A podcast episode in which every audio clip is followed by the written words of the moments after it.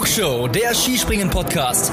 Alle News zum Skispringen der Männer und Frauen, spannende Hintergrundstories und exklusive Interviews. Präsentiert euch das deutsch-österreichische Trio Tobias Ruf, Louis Holuch und Gernot Clement.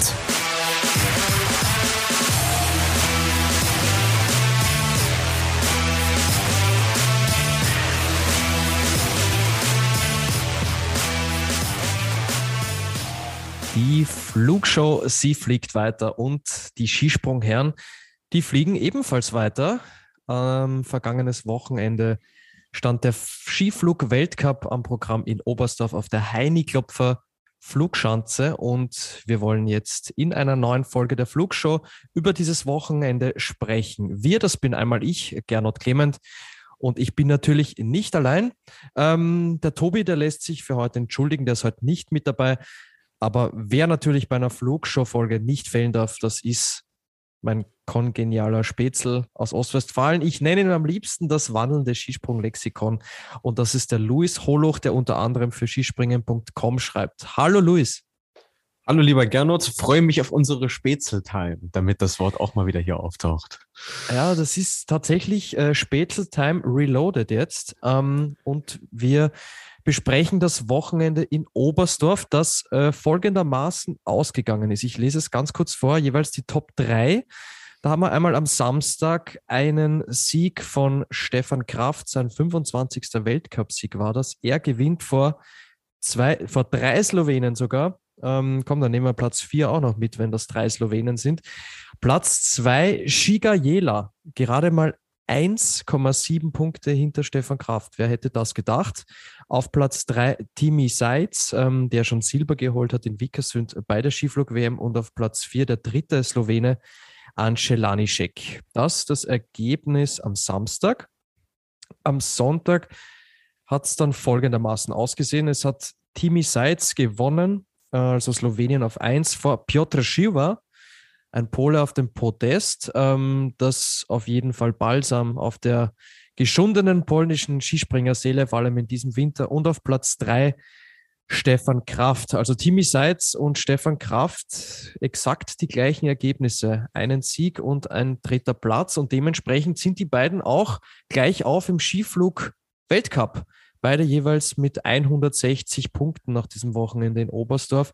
Gehen also wie wir in Österreich so schön sagen, ex equo als äh, Skiflug-Weltcup-Führende in das äh, finale ähm, Weltcup-Wochenende in Planitza. So, Luis, äh, das waren jetzt jeweils äh, einmal die Top 4, einmal die Top 3 von Oberstdorf. Mm, ich habe mir natürlich eure Folge mit der lieben Julia vom Hard Aber Fail Podcast ähm, angehört. Ich muss wirklich an der Stelle auch nochmal ein großes Kompliment an euch aussprechen. Die Folge war zwar sehr lang, aber sehr kurzweilig. Ich habe mich wirklich bestens, bestens unterhalten gefühlt. Und ähm, es gab aber auch das eine oder andere Negative, das ihr in dieser Folge angesprochen habt. Und da war unter anderem das Thema Jury. Ähm, welche Luke ist die richtige? Ich glaube, das ist beim Skifliegen nochmal doppelt, doppelt anspruchsvoll im Vergleich zu, zur Großschanze. Ähm, meine Frage jetzt gleich mal an dich eingangs. Gab es da jetzt an diesem Wochenende in Oberstdorf eine Besserung im Vergleich zu Wickersund oder müssen wir wieder über äh, Juryentscheidungen sprechen? Mm, nee, Besserung würde ich jetzt mal nicht diagnostizieren. Also es war oder sie haben sich selber, fand ich, wieder relativ kompliziert gemacht. Ähm, wieder ärgerlich, weil an beiden Tagen die Bedingungen doch wieder verhältnismäßig vorhersehbar waren, mit das mit äh, untergehender Sonne halt eben Rückenwind äh, aufzog und äh, ja, jetzt kann man sagen, okay, am Sonntag zumindest im Wettkampf haben wir tatsächlich mal einen Durchgang gehabt, der aus einer Luke geflogen wurde, äh, der zweite. Aber ansonsten war das dann doch wieder schon zum Haare raufen und es gab auch sehr viel Kritik Uh, und ich habe mir gerade nochmal äh, angeschaut bei den Kollegen von Skoki Polska, die haben mal aufgelistet, wie in der gestrigen Qualifikation, also gestrig am, am Sonntag, die Geldwechsel waren. Äh, ich lese jetzt nur mal die Zahlen vor, dann wird man schon sehen, dass es da Probleme gab. 18, 16, 14, 16, 14, 13, 11, 13, 15, 17. So, und dann stellt man sich schon die Frage, okay, wer soll das jetzt eigentlich noch verstehen, was davon vonstatten gegangen ist? Und äh, zwischen, was waren es, 123 und äh, 242,5 Metern war ja wirklich alles dabei. Also es, es war sehr schwierig nachzuvollziehen insgesamt. Das hört sich ja fast so an, als hätte man äh, der Jury gesagt, einmal bitte von Gate 11 bis, bis Gate 18 einmal alle quer durch die Bank bitte einmal anwenden. Äh, äh, die Kollegen haben noch dazu geschrieben, PS, das sind nicht die Lottozahlen. ja, es ist natürlich schwierig. Ne? Ähm, ich meine, wir sitzen jetzt da mit unseren Podcast-Mikros, ähm, nehmen die Folge auf. Es ist natürlich nicht einfach. Äh, wir wissen, wie schnell sich der Wind ändern kann. Ähm, aber ja, mit Ruhm bekleckert, glaube ich, äh, hat man sich da, hat man sich da nicht. Vor allem äh, nicht mit Ruhm bekleckern. Äh, das will ich jetzt auch deswegen so klar sagen, weil es eigentlich nicht sein kann, dass der Skiflug-Weltmeister ähm, Marius Lindwig, der ja am Samstag noch als sechster bester Norweger war, am Sonntag dann nicht die Qualifikation überstanden hat. Also ähm, das spricht ja Bände, das, das muss ja eigentlich heißen, da ging etwas schief. Ja, auch wenn Alex Stöckel gesagt hat, äh, das war sicherlich auch kein guter Sprung von ihm. Er war sogar zu früh am, am Schanzentisch und wir wissen, zu früh ist noch schädlicher als zu spät. Ähm, aber ein Mann in seiner Klasse, der schaltet ja nicht einfach so aus. So und äh, ich meine, auch Karl Geiger musste ja verhältnismäßig lange zittern, ob es denn überhaupt reicht. Und da äh, kam ihm Lindwigs Ausscheiden und auch das von Bendik äh, Jakobsen Hegli, der uns ja auch sehr viel Spaß gemacht hat, ähm, ja auch entgegen. Und äh, da kann man schon irgendwo auch äh, da, darüber reden, dass auf jeden Fall mal der Skiflug äh, Gesamtweltcup mitentschieden wurde durch diese Entscheidung und aber so ein bisschen auch äh, vielleicht sogar der Gesamtweltcup.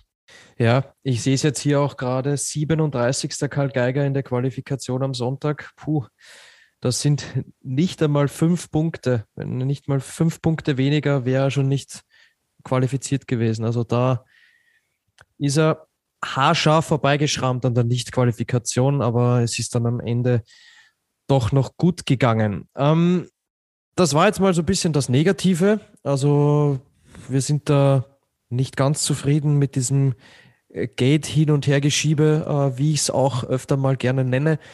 Mm, wenn wir mal das Positive herausstreichen an diesem Wochenende. Ähm, ich habe sehr viele Fans gesehen äh, im, im Fernsehen. Es waren wohl mehrere tausend. Ich weiß jetzt nicht ganz genau die Anzahl, vielleicht äh, weißt das du mehr. Ich hatte den Eindruck, Luis, man hat sich dort in Oberstdorf wirklich, ähm, ja, es haben sich eigentlich alle gut an die Regeln gehalten. Ich habe sehr viele FFP2-Masken gesehen. Mhm.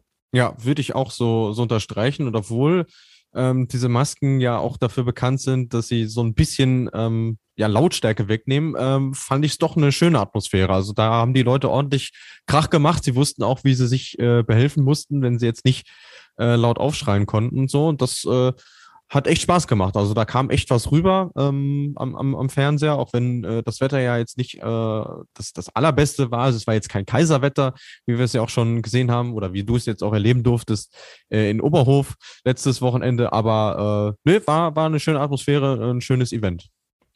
Ja, und vor allem nach diesem Wochenende gibt es einen neuen Schanzenrekord.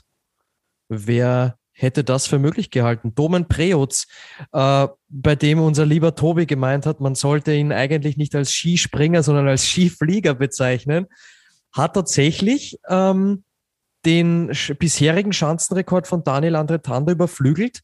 Äh, Luis, Wahnsinnsflug, oder? Äh, das war Domen Preutz, wie er leibt und lebt. Ähm, ich, ich würde ihn ja nicht als Vollzeit-Skiflieger äh, bezeichnen, sondern als Teilzeit-Skiflieger, weil selbst wenn er Ski fliegt, fliegt er manchmal auch nicht Ski, weil ab und zu schmiert er ja auch mal ab. Aber das war wirklich äh, eine Sahneschnitte von einem Flug. Ähm, da hat es wirklich alles gepasst, von oben bis unten. Auch das leichte Quäntchen Glück mit den Bedingungen, was man zu dem Zeitpunkt haben muss. Und äh, so wie der Dom halt ist, er hat das Ding bis zum Ende durchgezogen und dann unten in den Auslauf reingestempelt. Also äh, Shampoo, ja. da hat uns auch eine Hörerfrage erreicht vom Dade, der uns gefragt hat, ob wir gedacht hätten, dass in Oberstdorf Flüge über 240 Meter möglich sind, beziehungsweise dass Oberstdorf ja, genau, so hat das formuliert, dass Oberstdorf 240 Meter Flüge zulässt. Hättest du geglaubt, äh, dass es eventuell einen neuen Chancenrekord geben könnte? Äh, in der Theorie ja. Und ich sag mal, im, im Frühjahr, äh, wo wir jetzt zweifellos sind, äh, sehe ich die Wahrscheinlichkeit für solche Flüge auch ähm, höher als ähm, ja, jetzt beispielsweise im Februar oder im Januar, wo ja auch schon Schiefliegen in Oberstdorf waren. Äh, es war halt nur die Frage, ob die Jury das auch ermöglicht. Ähm, lag jetzt nicht mal unbedingt an der Chance, dass man da Zweifel haben musste. Aber wie man gesehen hat, äh, es ging und es ging sehr gut. Und ja, ich würde mich sogar trauen zu sagen, mit, wenn wirklich alles zusammenkommt, könnte man vielleicht sogar noch äh, zwei, drei Meter weiterfliegen. Ähm, Luis, wenn wir uns die Ergebnisse anschauen, Samstag und Sonntag, da gibt es wieder mal eine Nation, die einem direkt ins Auge sticht, und zwar die Slowenen. Man hat so ein bisschen das Gefühl, die Slowenen, die sind überall im Moment. Äh, wenn der eine einen schlechten Tag hat, kommt der andere um die Ecke und sagt, hier bin ich, ich springe aufs Podest. Äh, da spreche ich jetzt natürlich äh, Shiga Jela an. Wie sehr haben sie dich beeindruckt an dem Wochenende? Ich meine, das mit Shiga Jela, ich muss ganz ehrlich sagen, ich habe das so in der Art und Weise nicht kommen sehen. Und Timmy Seitz, bei Timmy Seitz sind wir ja noch gar nicht. ja, das ist richtig. Ähm, äh, aber wenn wir mit äh, Giga Jela mal anfangen wollen, also er hat sich ja in den letzten Wochen auch schon so ein bisschen äh, reingefuchst, äh, kann man sagen. Ähm, er hatte halt jetzt in Anführungszeichen das, das Pech, äh, dass er für die Großereignisse, die wir jetzt zuletzt hatten, Olympia und Skiflug-WM nicht berücksichtigt wurde, obwohl es die Form auch hergegeben hätte. Aber man sieht, dass er sehr stark von diesem starken Teamgefüge ähm, profitiert und er hat sich für seinen Weg, den er in dieser Saison hingelegt hat, total belohnt äh, am Samstag. Das waren auch wirklich total bewegende Bilder, die wir da gesehen haben, wie ihm wirklich äh, die Tränen in die Augen gestiegen sind. Und äh, ja, also ich meine, im, im November äh, haben wir noch äh, drüber gesprochen, Covid erkrankt, sehr schweren Verlauf gehabt. Er konnte teilweise keine Treppenstufen gehen, ohne dass ihm irgendwie äh, schwindlig wurde oder die Luft ausging. Ja, und jetzt äh, fliegt er am Samstag zum zweiten Mal in seiner Karriere aufs Podest. Also es ist wirklich schon äh, eine, eine tolle Leistung und steht ja sinnbildlich dafür, äh, welche Entwicklung die Slowenen jetzt genommen haben, seitdem äh, ja auch wir von der Flugshow das Ganze mit begleiten. Ja, und am Sonntag hat ihm dann Stefan Kraft um 2,3 Punkte den dritten Platz weggeschnappt, sonst wäre er sogar zweimal.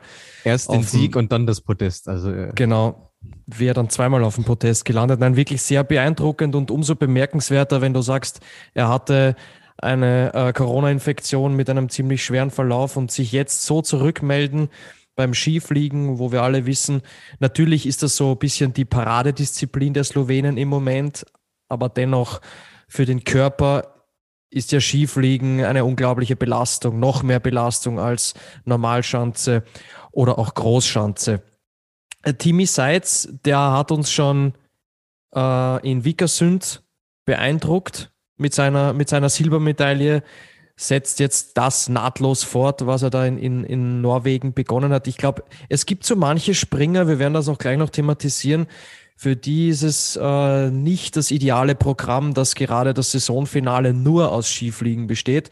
Aber ich glaube, bei Timmy Seitz können wir sagen, der ist richtig froh drüber, dass jetzt nur mehr auf den Monsterschanzen geflogen wird, oder?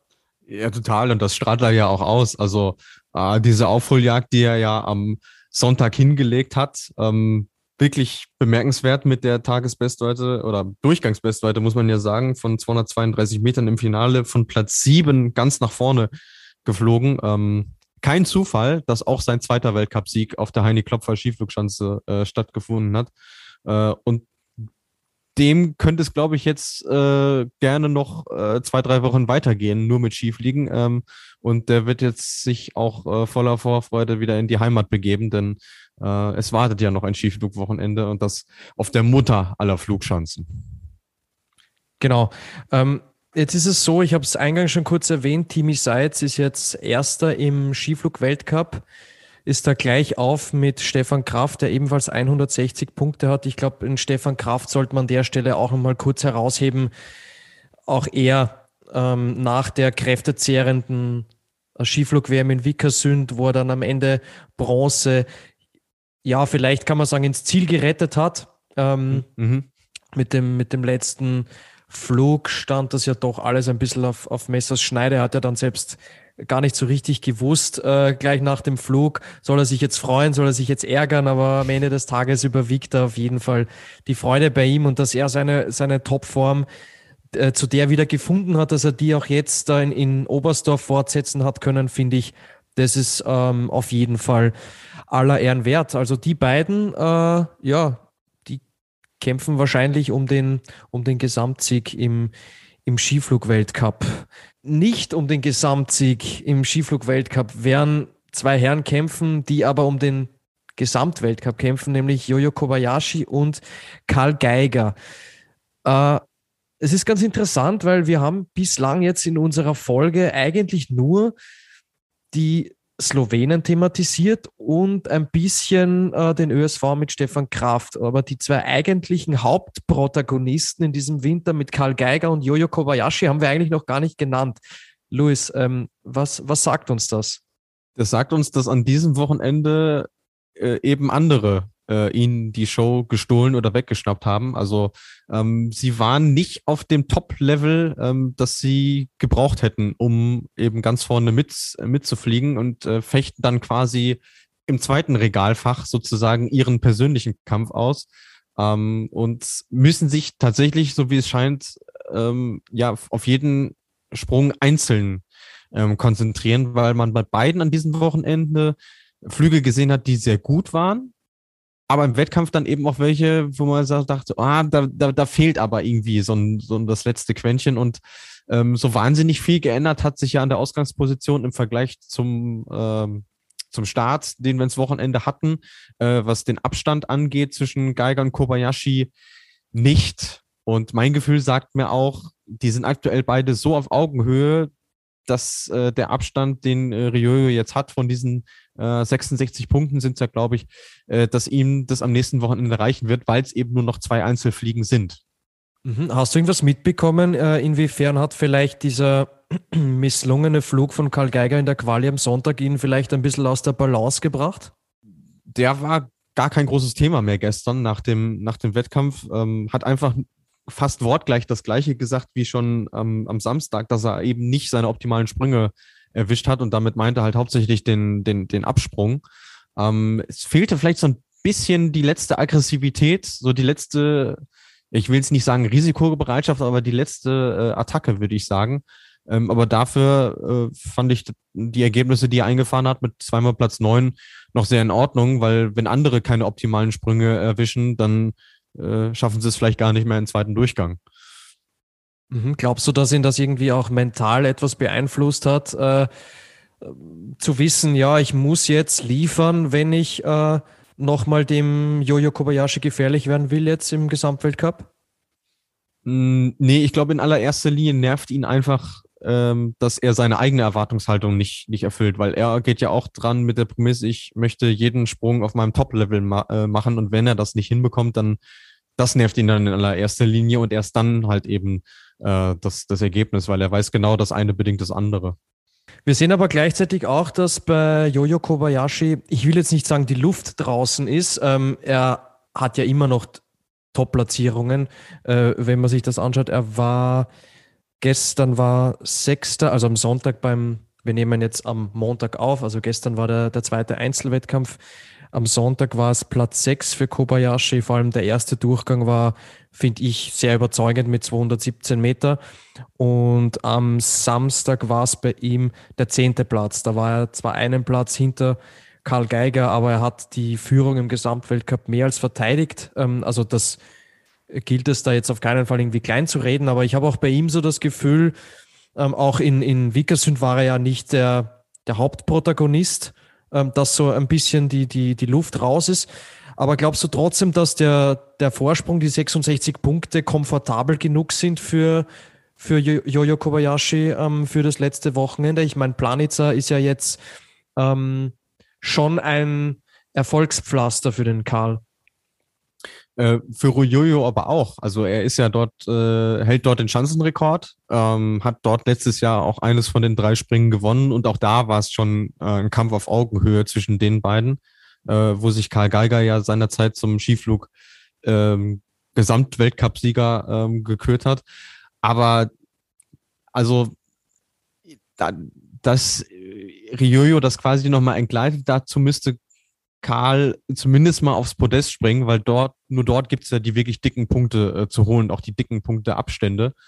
Ähm, und ich sehe jetzt keinen von den beiden so viel besser als den anderen, dass er ihm äh, diese Punkte äh, streitig machen kann. Und da ist Ryoyo natürlich durch den Vorsprung, den er hat, schon in der äh, komfortableren Situation. Ja, wenn man sich das mal genauer ansieht, natürlich ist er nicht mehr in der absoluten Topform, in der er schon war, Jojo Kobayashi, aber die Ergebnisse äh, reichen halt immer noch, um 66 Punkte Vorsprung ins Ziel zu bringen. Aber natürlich, es ist alles offen. Also es, es kann alles sein. Wir haben es jetzt gesehen in der Qualifikation, Karl Geiger 37. Das kann Jojo Kobayashi genauso passieren wenn er die Kante nicht erwischt, äh, wenn ein ungünstiger Wind ist. Also ich glaube, keiner würde jetzt sagen vor dem Wochenende ähm, 66 Punkte, ja, das ist eine, eine Gmade Wiesen, wie man so schön sagt, für Kobayashi. Na, sicher nicht. Ähm, Aber, also ich meine, klar, äh, aus deutscher Sicht kann man sagen, wir haben schon ein sehr beklopptes Saisonfinale erlebt in, in Planica vor sieben Jahren mittlerweile, äh, 2015, ähm, als wirklich mit dem letzten Sprung Severin Freund tatsächlich noch diesen Gesamtweltcup äh, eingetötet hat. Und da ging es ja ähm, ähnlich eng zu. Ähm, aber natürlich ist auch klar, wer hier äh, in der Pole Position steht. Ja, das ist ohne Zweifel Jojo Kobayashi. Aber wir kennen Karl Geiger und wenn der eine Chance sieht und diese nützen kann, ich glaube, dann, dann, also wenn einer diese Chance nützen kann, so, so rum, dann, dann kann das der, der Karl Geiger machen. 66 Punkte sind, das ist auf jeden Fall, finde ich, auch schön, äh, ja, für die gesamte Skisprungfamilie, dass es einfach auch am, am letzten Wochenende nicht um die goldene Ananas geht, sondern dass auch das, das Rennen um den Gesamtweltcup einfach noch ein spannendes ist.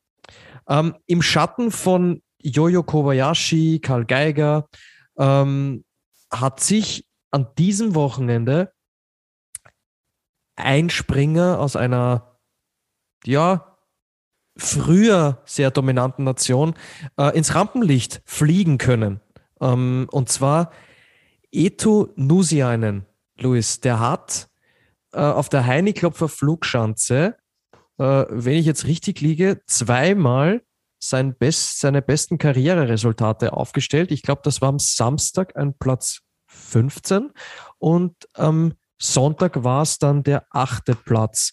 Ähm, der Etonusianen hat sogar war Rang 2 am Sonntag nach dem ersten Durchgang, also äh, sogar auf Podestkurs. Ähm, das hat man von, von Finnland echt schon, schon lange nicht mehr gesehen, aber dennoch haben wir uns sehr mitgefreut. Äh, Luis, ich glaube, du hast das auch nicht kommen sehen, oder? Diese Leistung von ihm. Äh, in dem Ausmaß nicht. Also man hat auch bei ihm so eine stetige Entwicklung in den letzten Wochen äh, irgendwo gemerkt und die Resultate wurden ja auch Stück für Stück besser. Ähm, das aber quasi ausgerechnet hier beim Skifliegen in Oberstdorf äh, seinen Durchbruch äh, erlebt. Äh, ja, Wahnsinn. Und äh, dieser erste Durchgang gestern war ja ungeheuer spannend. Es war auch ungeheuer eng. Also ich glaube, äh, knapp die, die ersten 20 Plätze auch innerhalb von knapp 20 Punkten, was du auf der Flugschanze ja auch sehr, sehr selten siehst. Und er mittendrin stand nur dabei. Äh, ich dachte im ersten Moment, oh, schade, dass er es nicht gehalten hat. Aber als er dann gesehen hat, äh, für welchen Platz es sich dann ausgeht, hat er sich ja riesig gefreut. Und das war wirklich äh, nochmal ein schönes Lebenszeichen von den, äh, von den Finnen. Sehr sympathisch. Ich sehe es gerade noch. Er hat mit mir zusammen Geburtstag, 29. April. Also äh, GG von dieser Seite. Okay. Äh, wollt ihr mich aufnehmen in euren Club? Ich habe zwar einen Tag später, aber äh, ich wäre gerne im, im Holoch Nusia einen Club, wäre ich auch gern dabei, wenn das ja, geht. Ja, super, super. Dann haben wir ein, ein schönes äh, deutsch-finnisch-österreichisches Trio draus. Super. Äh, genau, und dann kann dir der Eto Nusia einen beibringen, wie man weiter als neuneinhalb Meter springt. Ja, das, das, das lasse ich mir von einem Experten wie ihm natürlich gerne sagen. Ja, wunderbar. Genau, würde würd ich sagen, dass dann, das steht quasi beim, bei, auf der Agenda unseres Workshops, steht das, steht das ganz weit oben. So schaut's aus, ja.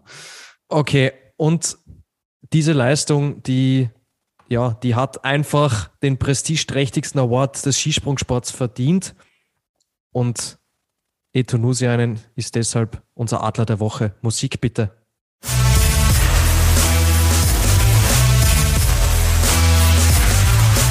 Die Flugshow präsentiert den Adler des Wochenendes.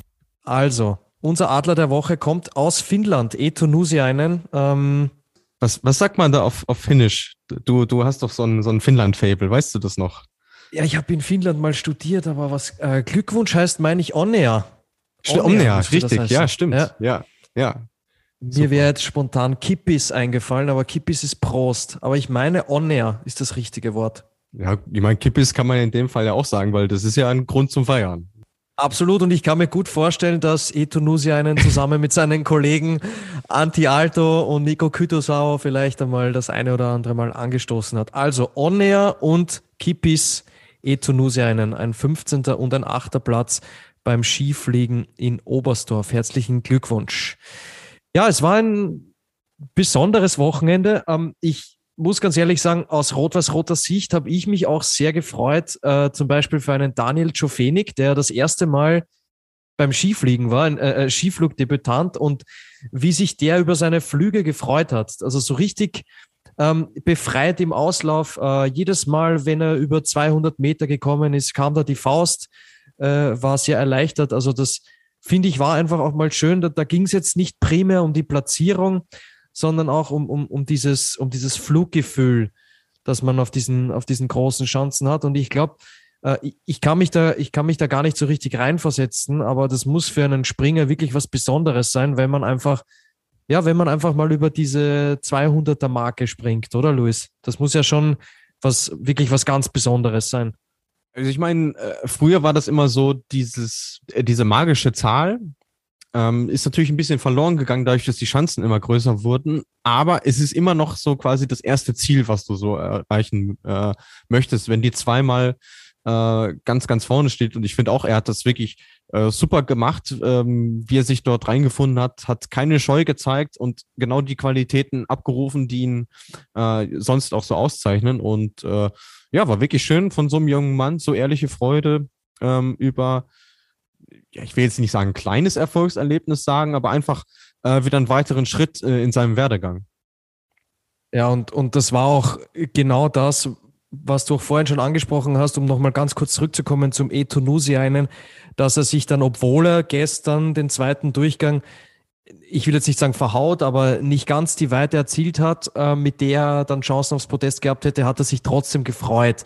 Und, und auch die Mannschaftskollegen mit ihm. Ähm, also das waren, finde ich, finde ich super Bilder, die auch einfach nachhaltig da in, in Erinnerung bleiben werden. Ähm, es war insgesamt auch für eine Person ein sehr emotionales Wochenende, emotionales Wochenende und zwar für Richard Freitag.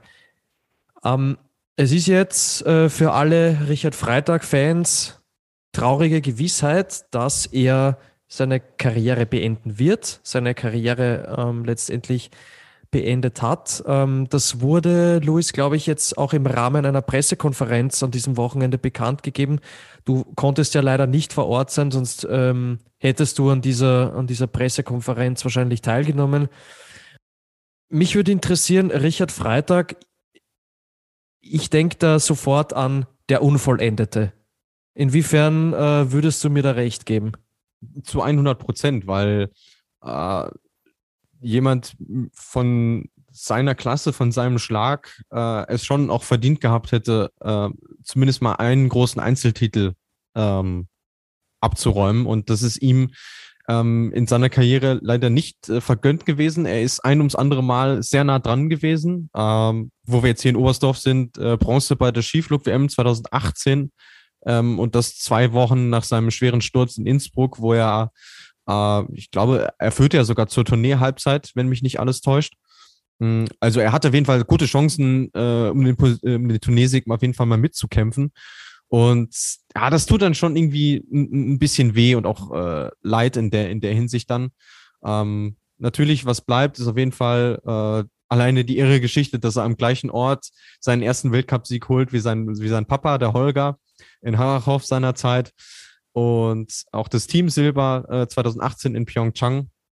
Ähm, und vor allem diese große Beliebtheit, ähm, die er sich weiterhin erfreut. Also er hat ja unglaublich viele Fans ähm, und auch immer wieder ja bei uns Leute, die nach ihm gefragt haben, so hey, wie sieht's denn eigentlich bei ihm aus?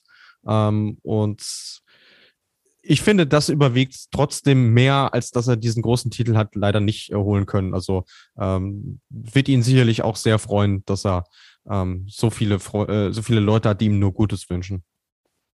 Ja, und ich finde, ähm, die Karriere insgesamt von, von Richie Freitag, da überwiegen auf jeden Fall die vielen positiven Momente. Ähm, und ich glaube, dass wir den, den Richard, so, sofern er möchte, äh, auch hier in der Flugshow irgendwann einmal als, also wir würden uns freuen, wenn wir ihn in der Flugshow als, als Gast mal begrüßen äh, dürften, dass wir dann vielleicht auch mal zusammen mit ihm seine, seine Karriere etwas Revue passieren lassen.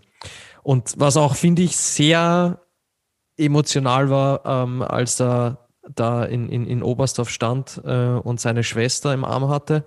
Ich glaube, er hat ja auch selber gesagt, erst als er, als er seine Schwester gesehen hat, dann, äh, wie emotional sie war, dann hat es auch ihn gepackt quasi. Ja, also ich meine, äh, da, da siehst du ja auch, ähm, obwohl die ja echt einige Jahre auseinander sind, ähm, vom, vom Alter her, ähm, ich glaube, zehn sind's ja, ähm, dass die dann so ein, so ein enges äh, Verhältnis haben ähm, und wirklich ja nicht nur Bruder und Schwester sind, sondern äh, vielleicht sogar beste Freunde, könnte man ja sagen. Und das war wirklich äh, äh, herzerwärmend. Äh, man, man konnte sogar den Eindruck gewinnen, hm, vielleicht überlegt er sich jetzt nochmal anders, wo er seine Schwester so gesehen hat. Äh, aber das war wirklich toll und äh, freut einen ja auch, dass er dann äh, so einen schönen Abgang bekommt, weil man stelle sich mal vor, er hätte letztes Jahr äh, seine Karriere beendet äh, in der Corona-Saison, wo keine Leute an der Schanze waren. Äh, das wäre wirklich äh, schade gewesen und die Bilder, die es da gab, ähm, ja, wirklich, wirklich einfach schön und äh, mit solch tollen Momenten ähm, kann man dann ja auch guten Gewissens äh, von der großen Bühne abtreten. Genau, und er kann auch sagen, er hat in seiner letzten Saison immerhin Weltcup-Punkte gemacht. Also. Das stimmt natürlich, ja das ist ja auch immerhin, glaube ich, ein, immer ein Ziel eines Athleten und dieses hat er zumindest erreicht und ich glaube, deswegen kann er jetzt auch ähm, möglichst mit eineinhalb lachenden Augen ähm, die Karriere beenden. Äh, Luis, wir haben noch ein paar Hörerfragen, äh, die ich hier gern in den Flugshow-Ring werfen würde. Und zwar würde ich gerne mit der Pia beginnen. Die hat uns geschrieben, warum durfte die deutsche nationale Gruppe in diesem Jahr dreimal starten, ob es da irgendwelche neuen Regeln gibt. Äh, nee, tatsächlich nicht. Ähm, die Regeln haben sich nicht verändert. Ähm, die Situation war nur eine andere. Ähm, wir haben ja heuer die Situation gehabt, dass in Oberstdorf bei der Vierschanzentournee keine nationale Gruppe geschickt wurde, weil auch parallel noch ein Kontinentalcup in Engelberg stattfand. Die erste nationale Gruppe wurde dann in Garmisch-Partenkirchen geschickt, also erst beim Neujahrsspringen. Dann hatten wir zweimal in Titisee Neustadt und jetzt eben noch in Oberstdorf. Aber ähm, zu diesem Limit von zweimal nationale Gruppe zählen diese Wettkämpfe in Titisee Neustadt eben nicht, weil es ja Ersatzweltcups waren für Sapporo, was an dem Wochenende hätte stattfinden sollen und was dann ausgefallen ist. Und deswegen konnte der DSV sogar bei vier springen in dem Fall äh, noch ein zusätzliches Kontingent schicken. Alles klar, danke dafür. Ähm, ja, es hat leider mit der nationalen Gruppe jetzt nicht ganz so gut geklappt ähm, am Samstag. Ähm, es hat sich, glaube ich, am Freitag in der Qualifikation, die hat keiner von, den, von der nationalen Gruppe überstanden. Liege ich da richtig?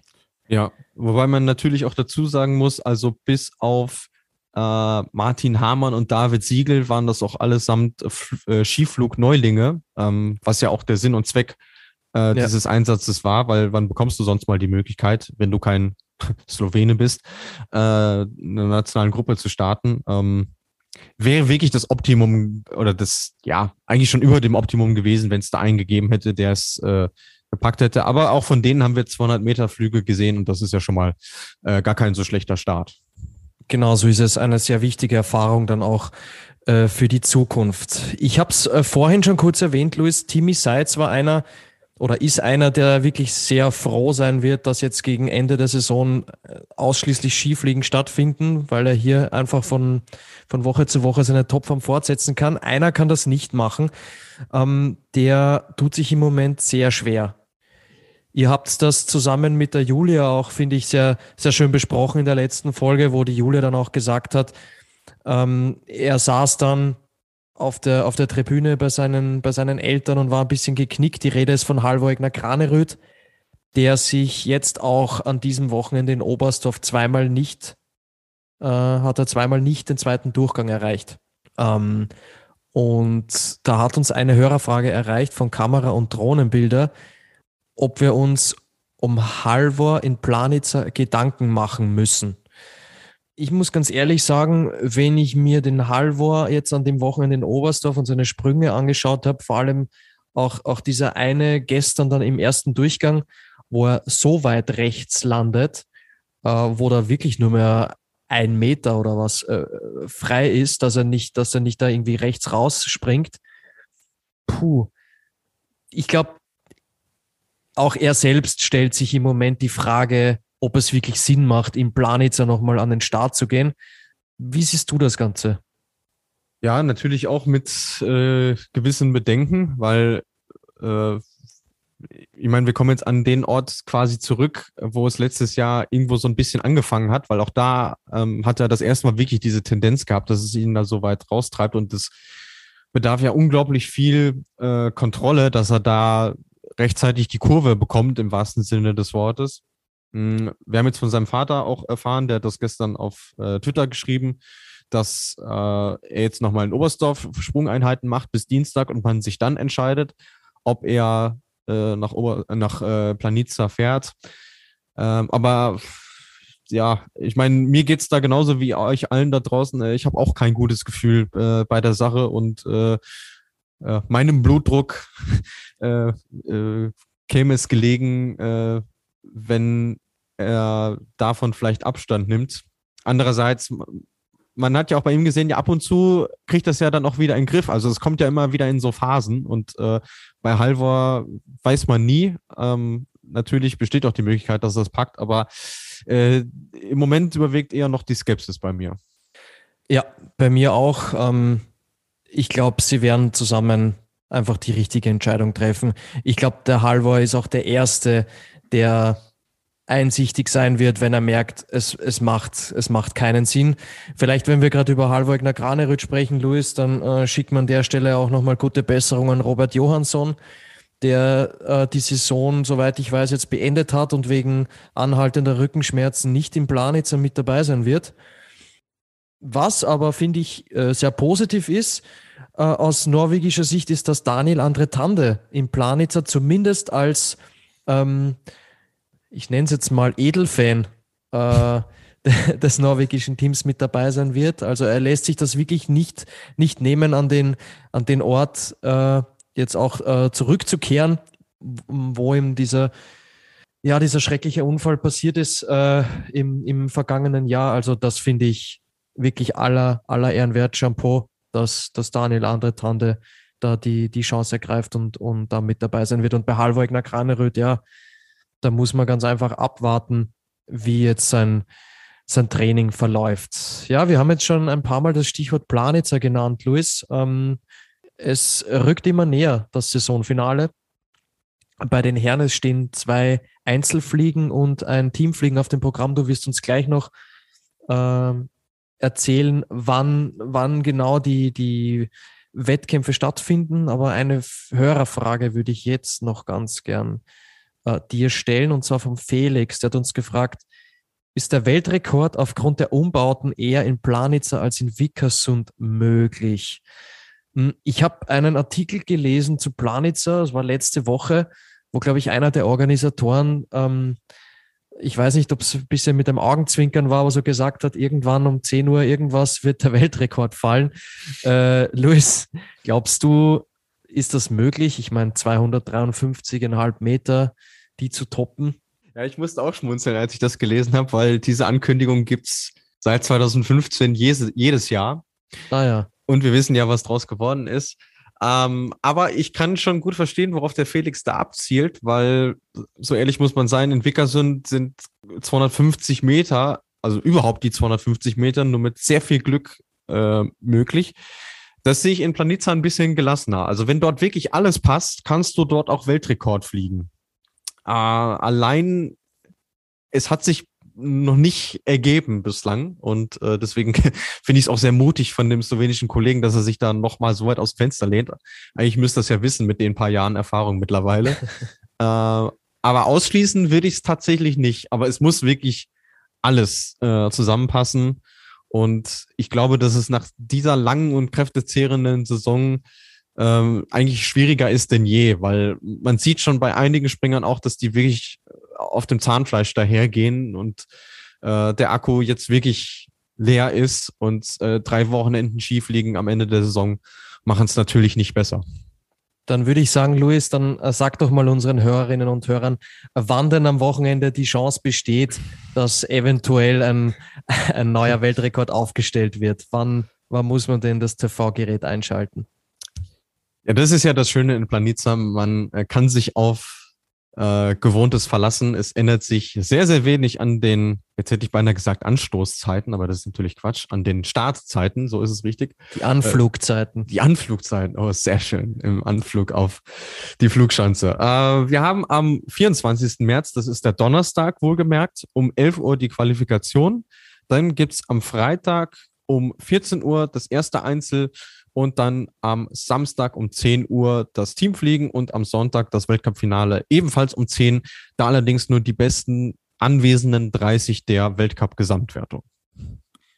Ja, und am Sonntag wissen wir dann auch, wer den Gesamtweltcup gewinnt. Jojo Kobayashi führt 66 Punkte vor Karl Geiger und ähm, wer sich zum besten Skiflieger der Saison krönt. Ich meine, natürlich, ähm, Marius Lindwig ist schon Skiflug-Weltmeister, aber es ist noch ausstehend, wer den Skiflug-Weltcup gewinnt. Da eben Stefan Kraft und Timmy Seitz gleich auf mit 160 Punkten auf Rang 1. Und äh, dann wissen wir auch, wer den Nationencup gewinnt, denn auch das ist ja noch nicht ganz in trockenen Tüchern. Ich weiß, äh, du schaust schon sehr siegessicher, lieber Gernot, aber äh, so ganz gelesen ist die Messe ja noch nicht. Ja, ich, äh, ich sage jetzt mal so. Also ich habe jetzt keine großen Bedenken, dass uns der, der DSV den Nationencup noch wegschnappt, muss ich, muss ich ganz ehrlich sagen. Deswegen habe ich das jetzt auch gar nicht, gar nicht so groß erwähnen wollen, ähm, weil ich will den, den Finger nicht in die Wunde legen. ähm, ich, mir ist es ja nur eingefallen, weil ich ja jetzt das ein oder andere Mal bei diesem Finale schon vor Ort war und diese Siegerehrungen am Ende immer gefühlt länger dauern als der Wettkampf. So, das daran habe ich mich jetzt erinnert. Ja, da spielst dann erstmal dreimal die Hymne wahrscheinlich, gell? Genau, ja. Und dann, oder, oder, oder viermal sogar, einmal für den Tagessieg, Skiflug-Weltcup, Gesamtweltcup und Nationencup. Genau, und äh, wenn es dann noch wieder dieses Planitza 7 geht, dann gibt dann vielleicht sogar noch ein fünftes Mal, ja. Naja, bitte, hast du ein Gratis-Konzert auch noch dabei. Aber das ist wirklich ein Gratis-Konzert, denn da kommen die Sachen nicht vom Band, sondern noch vom Orchester. Also das ist immer, da fahren sie schon dick auf, die Slowenen. Da kann man nichts sagen. Na bitte, auch deshalb Planitzer immer eine Reise wert.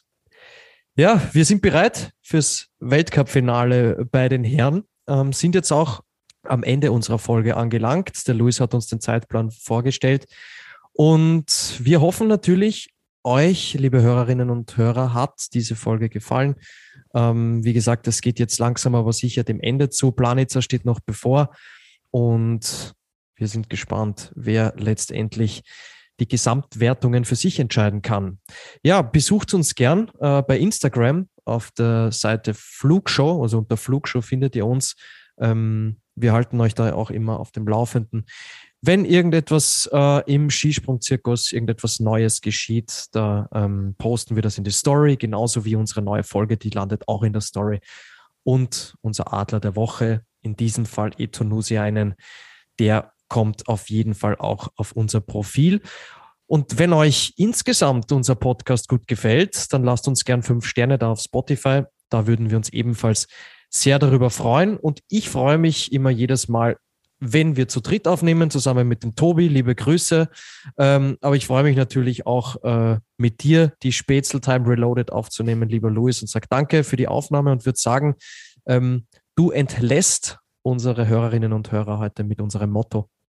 Sehr gerne und ich hoffe natürlich auch im Sinne unser aller, dass äh, der Tobi zufrieden sein wird mit dem, was wir beiden hier äh, so verzapft haben. Aber ähm, er ist ja in den letzten Wochen eigentlich immer zufrieden mit uns gewesen und ich sehe keinen Grund, warum das nicht auch dieses Mal so sein sollte. Genießt noch ein Wochenende Skifliegen mit Kaiserwetter in Planitza. Viel, viel Aufwind und hoffentlich sehr weiten Flügen. Und dann hören wir uns nächste Woche wieder. Bis dahin gilt auch für euch, fliegt soweit es geht. Bis dann.